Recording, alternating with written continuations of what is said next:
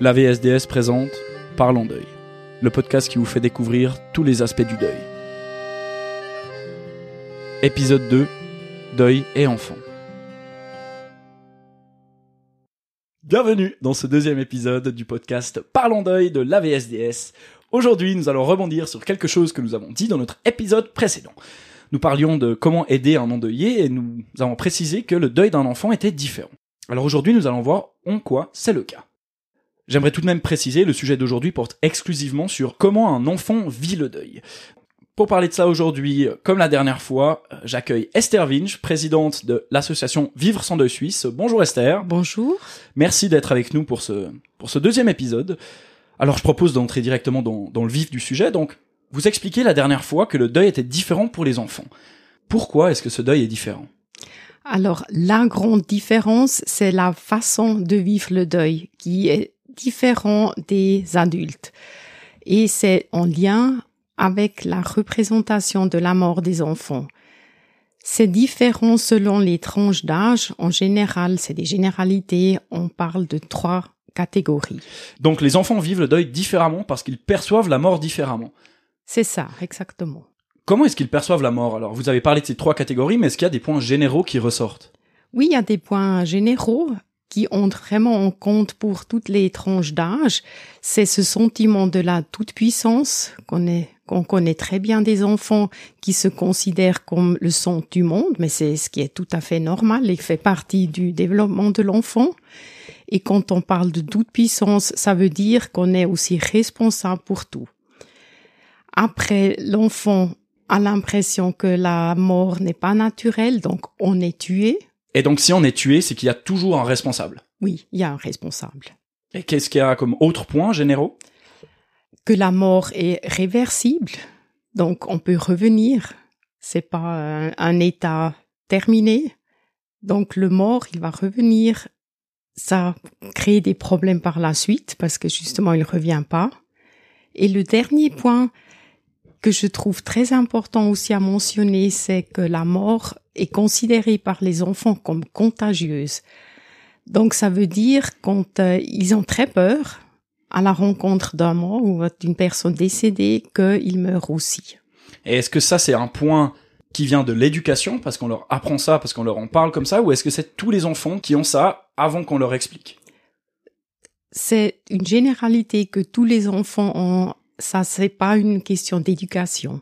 Et vous parliez des différentes tranches d'âge, donc on a bien compris les différents généraux. Et quelles sont les spécificités de ces tranches d'âge? Et déjà quelles sont ces tranches d'âge?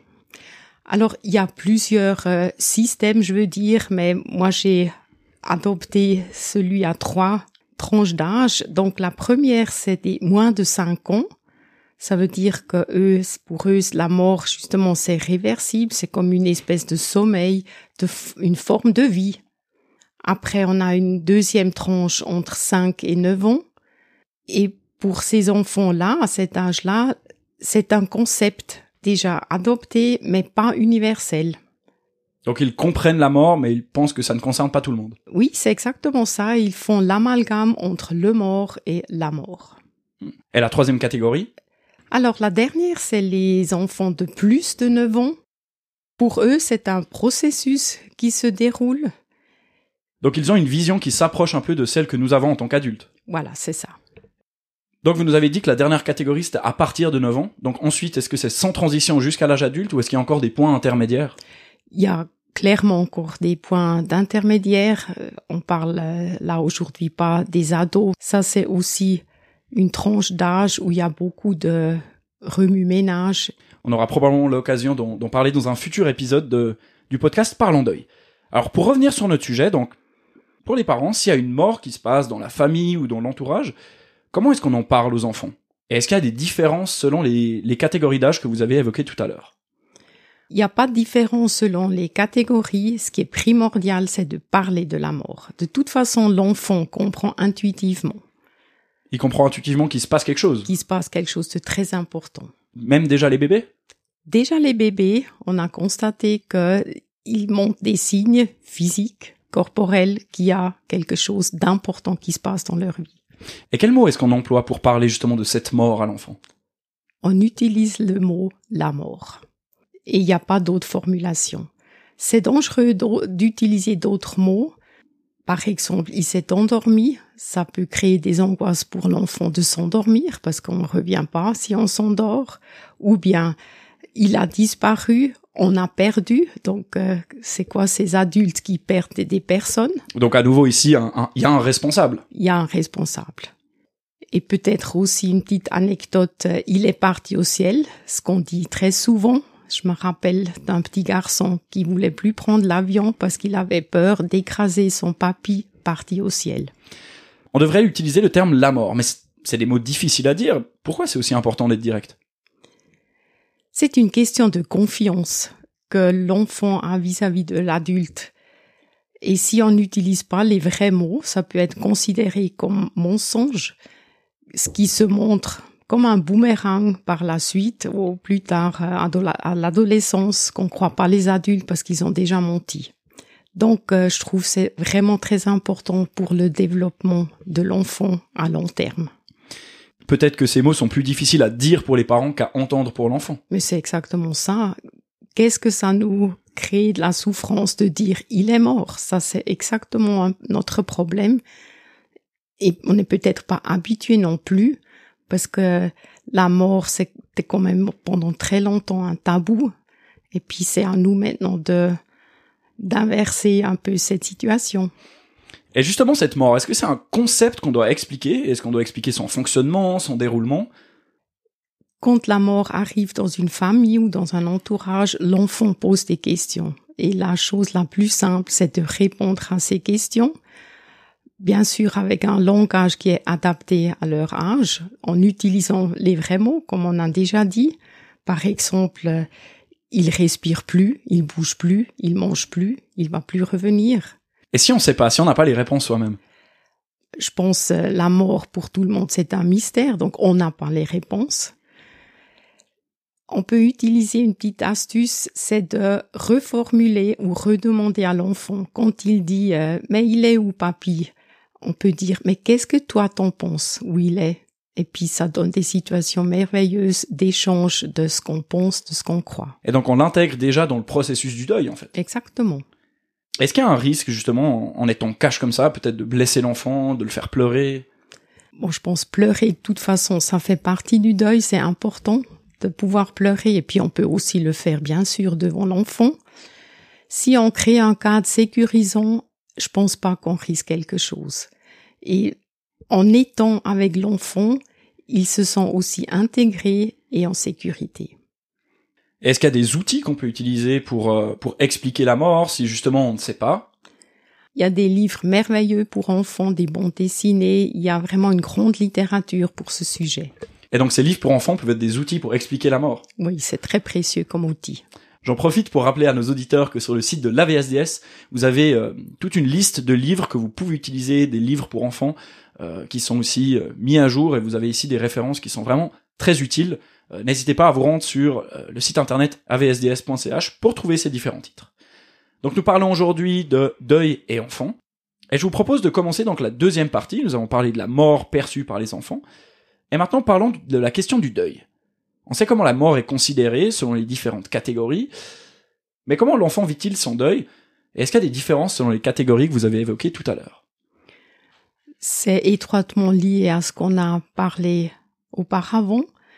Les enfants de moins de 5 ans, ils souffrent beaucoup de l'absence. Bon, on peut dire tout le monde souffre de l'absence quand quelqu'un est décédé, mais l'absence aussi de quelqu'un qui est là, parce qu'ils sont en train de se développer, donc c'est existentiel d'avoir un adulte qui s'en occupe. S'il s'agit de la mère ou du père qui est décédé, le petit enfant a besoin de quelqu'un qui prend la place. Et le problème de l'absence des parents biologiques vient plus tard. Et pour la catégorie de 5 à 9 ans? Donc eux, souvent, ils cherchent un responsable. Et comme on a vu, c'est soit le docteur, le sanitaire, quelqu'un de l'entourage ou justement eux-mêmes. C'est lié au sentiment de toute puissance. C'est ça, exactement. Donc ça crée un sentiment de culpabilité énorme qu'il est important d'y remédier. Et comment est-ce qu'on peut y remédier? D'être très clair aussi dans ces mots, c'est ce n'est pas ta responsabilité. C'est la même chose quand euh, on pleure devant l'enfant de dire je pleure parce que je suis triste, parce que la personne n'est plus là, mais c'est pas à cause de toi. Donc on revient à l'importance d'utiliser les bons mots, mais déjà quand on parle de la mort. Oui. Est-ce qu'il y a encore une différence pour les enfants à partir de 9 ans? Ça commence à ressembler un peu au processus du deuil des adultes. Mais il y a aussi d'autres manifestations, par exemple des problèmes d'alimentation, que tout d'un coup ils mangent plus ou moins. Donc c'est toujours mesuré d'après le comportement qu'il y avait eu avant, aussi des difficultés de, sommeil, des difficultés à l'école, du, comportement, du langage, si tout d'un coup ils parlent plus ou ils parlent beaucoup plus. Et comment est-ce qu'on peut aider ces enfants en plus de bien expliquer ce qu'est la mort? Comment Comment est-ce qu'on aide un enfant en deuil? D'être présent, être à l'écoute et cheminer avec lui. Hmm. Mais si on est parent, on est souvent soi-même aussi touché par ce deuil, comment est-ce qu'on peut l'aider? Oui, c'est exactement ça, qu'on est aussi en deuil, donc c'est très très difficile. Une des meilleures façons d'aider, c'est de les inclure. Bien sûr, toujours sans les obliger. Par exemple, je pense là à l'enterrement on demande aux enfants est-ce que tu veux venir avec nous? Il peut aussi être actif en faisant un dessin ou participer. Euh. Voilà, il y a beaucoup d'enfants qui aiment participer parce que c'est faire quelque chose encore, être actif et puis faire partie de ce groupe de, de familles qui est en deuil maintenant. Hmm. Et donc bien sûr de répondre à toutes ces questions, je pense qu'on ne le répétera jamais assez. Est-ce qu'il y a quand même des choses auxquelles il faut faire attention quand on répond à ces questions? De rester attentif, je dirais, ce que l'enfant a demandé et répondre à sa question et pas aller plus loin. Est-ce qu'il y a des risques si on va plus loin? Non, je pense finalement il n'écoute plus et ça s'arrête là. D'accord, donc il faut toujours faire attention à ses limites. Oui. Et un enfant reviendra s'il a des questions. C'est ça, exactement. Et si on fait partie de l'entourage, donc on n'est pas touché par la mort de cette personne dont l'enfant est en deuil, qu'est-ce qu'on peut faire? La meilleure chose qu'on puisse faire, c'est d'offrir des moments sans. C'est offrir à l'enfant d'échapper à cette ambiance qui est quand même très lourde, parce qu'on a des parents qui sont très tristes, il y a peut-être aussi la fratrie qui est très touchée, et de retrouver des moments d'innocence. Donc on peut faire ça en voyant l'enfant, en lui proposant peut-être de sortir ou juste de discuter avec lui? Oui, une petite activité, une petite sortie, euh, des choses simples et saine de la vie. Est-ce qu'il y a encore autre chose qu'on peut faire pour l'aider? Si on soutient les enfants, on soutient les parents. Et bien sûr, si on soutient les parents, on soutient aussi les enfants. On en revient à ce dont on parlait dans le, dans le premier épisode, donc l'importance aussi d'aider. Et j'invite donc tous nos auditeurs à écouter ou à réécouter notre, notre premier épisode dans lequel on vous donnait quelques astuces pour justement aider des personnes en deuil. Et pour terminer, est-ce qu'il existe aussi une aide professionnelle pour les enfants? Oui, ça existe. Et quand est-ce qu'on y a recours? Quand l'enfant ne dit plus rien, il souffle le plus. Et ça, je crois, c'est un bon signe à capter. Et comme aide professionnelle, je pense au pédiatre, que lui, il peut vous réorienter. Donc si l'enfant ne parle plus, mais aussi donc si les syndromes sont persistants. Oui. Et dans la durée. Et après quelle durée est-ce qu'on doit commencer à s'inquiéter et à, et à réagir? C'est toujours difficile de donner des, des délais. Je crois qu'on sent très bien. Si quelque chose devient chronique, je pense c'est le moment d'agir. Parfait, merci. On arrive à la fin de notre épisode. Merci Esther Winch, présidente de l'association Vivre sans deuil suisse, d'avoir été avec nous aujourd'hui à nouveau. Merci. Si vous voulez en savoir plus, chers auditeurs, je vous invite à écouter notre autre podcast et à vous rendre sur le site internet avsds.ch. Bien sûr qu'en cas de suggestions, de remarques ou de questions, vous pouvez nous écrire un mail à podcastdeuil at gmail.com, donc podcastdeuil tout en minuscule, tout collé. Je vous remercie de nous avoir écoutés jusqu'au bout. Et pour vous remercier de votre fidélité, vous avez un bonus. Je vous annonce déjà le thème du prochain podcast. Aujourd'hui, on a parlé du deuil vécu par les enfants. Et eh bien, la prochaine fois, on parlera du deuil dans le cas de la perte d'un enfant plus spécifiquement le deuil périnatal. C'était Parlons Deuil, merci d'être resté avec nous, nous avoir écoutés, et je vous dis à bientôt. C'était Parlons Deuil, un podcast de l'AVSDS présenté par Luc Vinch.